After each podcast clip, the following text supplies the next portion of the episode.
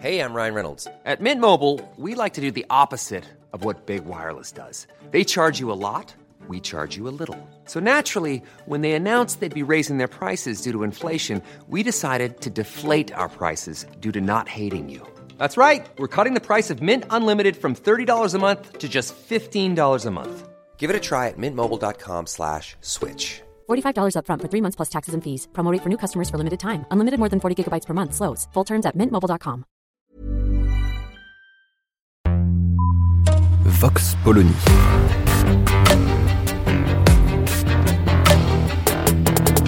L'actualité vue par la directrice du magazine Marianne, Natacha Polony.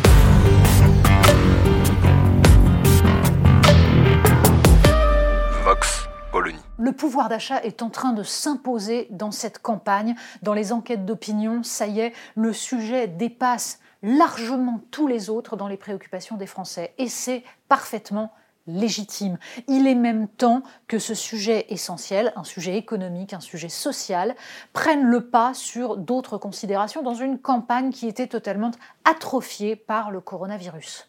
Encore faut-il savoir comment on pose le problème.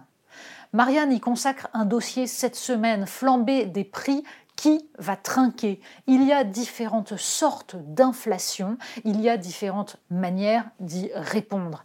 Et les choix doivent être et sont d'ordre politique. Que ce soit les salariés, que ce soit les épargnants, que ce soit les retraités, que ce soit les contribuables en général ou les actionnaires, la question de savoir qui risque de payer les pots cassés et à qui on va demander un effort est essentiel. Comme toujours, il y a peu de risques que les actionnaires, pour l'instant, soient obligés de mettre la main au pot, et pourtant ce ne serait pas illégitime.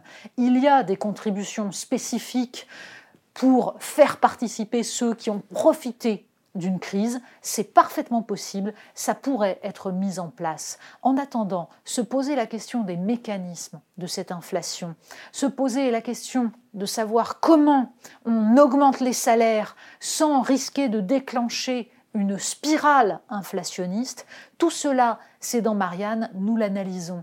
La question est simple, ou plutôt, elle est éminemment importante, et elle engage le pays. Pourquoi?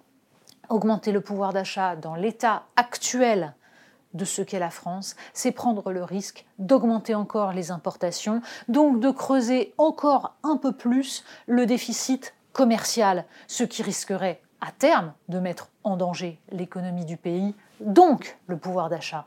Le pouvoir d'achat ne se pense qu'en lien avec la production, avec la réindustrialisation. Un pouvoir d'achat qui doit jouer sur les leviers que nous avons, c'est-à-dire sur des éléments comme l'énergie. Marianne est allée interroger Jean-Marc Jancovici pour faire le point sur la politique énergétique, sur les moyens que nous avons d'éviter de payer une politique européenne aberrante.